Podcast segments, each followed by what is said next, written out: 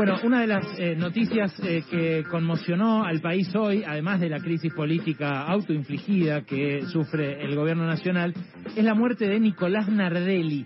Nicolás Nardelli eh, es, era uno de los hijos, uno de los dueños de Vicentín, era hijo de Gustavo Nardelli y sobrino de Sergio Nardelli, que a su vez había fallecido de un ataque al corazón en agosto del año pasado. Estamos hablando de eh, los dueños de una de las empresas más importantes de la Argentina, de Vicentín, eh, que además eh, fue objeto de un anuncio de expropiación el año pasado, que al final terminó siendo dado de baja, que dio marcha atrás.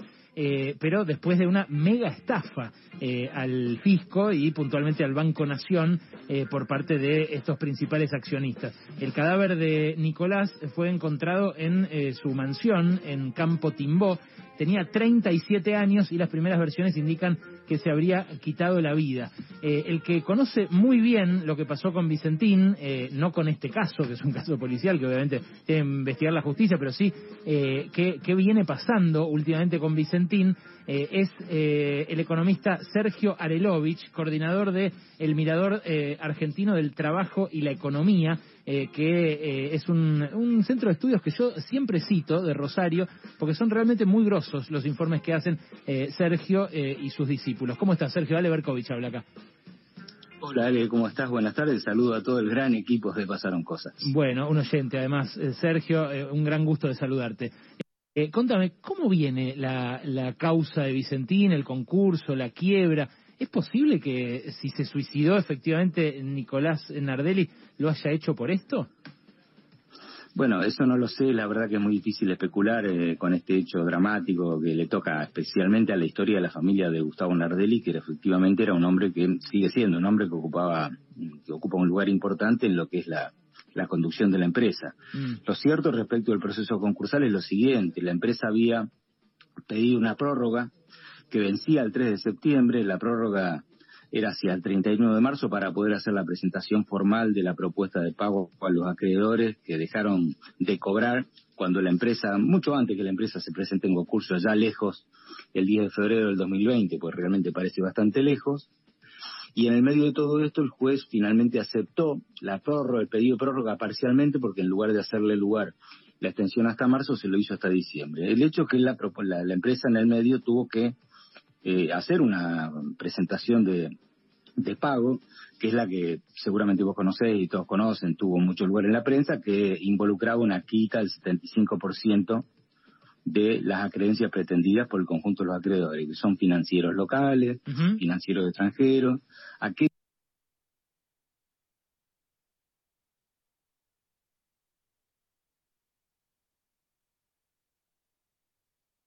organismos fiscales provinciales. Y una de las novedades que hubo esta semana es que Molinos Río de la Plata eh, perdió, digamos, en, un trámite en función de lo decidido por la Corte Suprema de Justicia respecto de aquella deuda que le reclamaba la FIP, orientada fundamentalmente al cuestionamiento de estas estrategias nocivas de planificación fiscal que implican la creación de entidades offshore, eh, eh, cercanos o lejanas, lo cual le permite, por un lado, dibujar los precios a los cuales se dan las transacciones entre las distintas compañías, los distintos eslabones, lo que se conoce como precio de transferencia, pero por otra parte les permitía dibujar, diseñar, digamos, o en todo caso diferir la obligación de liquidar las divisas en el país.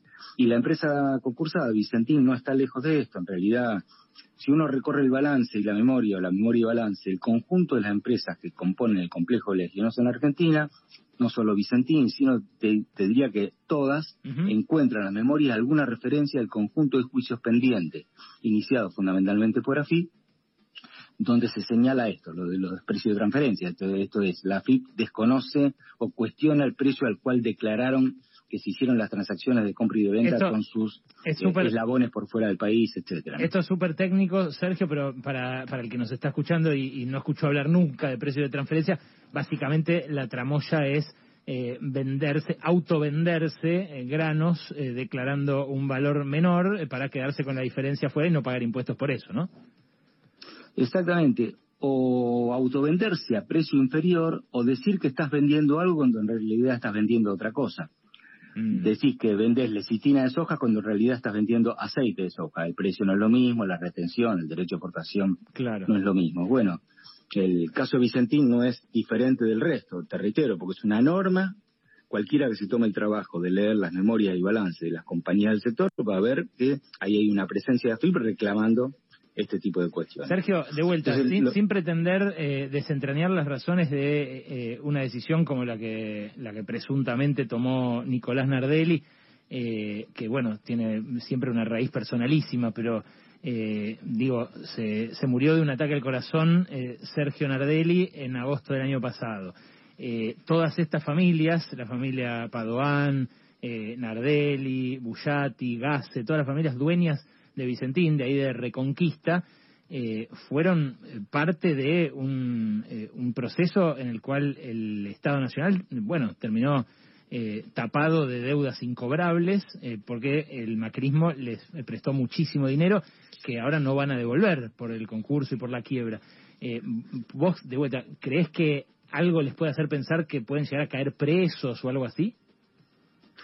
Bueno, ahí habría que dividir las causas. Por un lado está la causa civil comercial, que es el concurso, que está dando su curso en función de algunas de las cosas que te comenté hace un rato. Pero mm. por el otro lado están las causas penales. ¿Y? Algunas radicadas en Comodoro Pi y otras radicadas en la justicia de Santa Fe o en la federal con, con, con asiento en Santa Fe.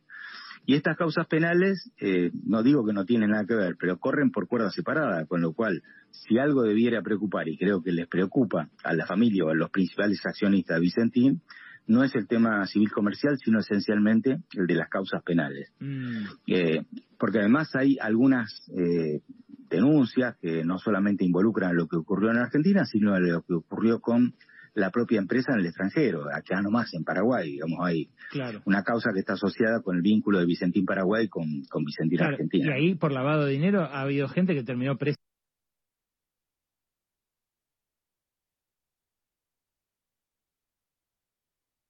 de cómo va a terminar esto, pero te reitero, hay como dos vías. Una vía civil comercial que tiene su trámite a través del concurso, pero la otra vía que creo es la que más le preocupa a los accionistas es esta, ¿no? Eh, a lo cual si querés agregarle la suerte del concurso, que nadie sabe exactamente cómo va a salir adelante porque la oferta del recorte del 75% es inaceptable por cualquiera y en, lo aparente no hay nadie que quiera poner plata para quedarse con la empresa y explotarla porque es inviable tal como la dejaron los actuales accionistas. Sergio, te hago la última. Eh, para el que no lo conoce, a Sergio Arelovich, que con él estamos hablando, es economista, pero también fue vedor eh, por uno de los gremios eh, ahí en el concurso de, Vicentín.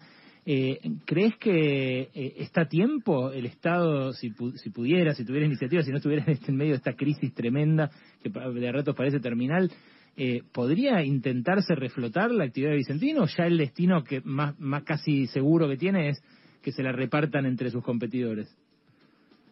No, yo creo que, está a tiempo, y no solamente que está a tiempo, sino que me parece imprescindible hacerlo, porque las tres interesadas en quedarse con Vicentín son competidoras de Vicentín, en algún punto, que son Aca Molinos Agro y eh, el grupo Glencore a través de Viterra Sociedad Anónima, que es la continuadora de Oleaginosa Moreno, porque, porque son competidores y porque se quedaron con un cacho de mercado que dejó Vicentín, fundamentalmente en aquello que Vicentín debiera recuperar, que es su capacidad de originación, traducido al español, la posibilidad de quedarse con granos propios fruto de la compra a los proveedores de granos, a copios, etcétera, cosa que hoy no puede hacer porque nadie confía en Vicentín. Mm, eh, esto, bueno, si, si no ocurre, va a terminar en más concentración y más extranjerización de un mercado que es clave, ¿no? que es, esa, es la gran exportación de la Argentina.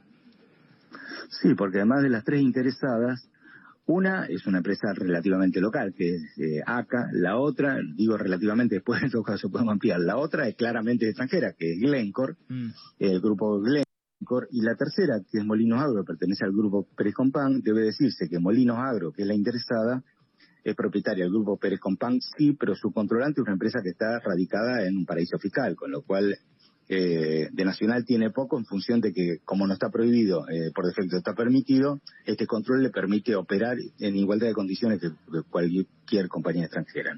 Sergio, gracias por este rato, ¿eh? te mando un abrazo. Gracias a vos, Alejandro. Chao.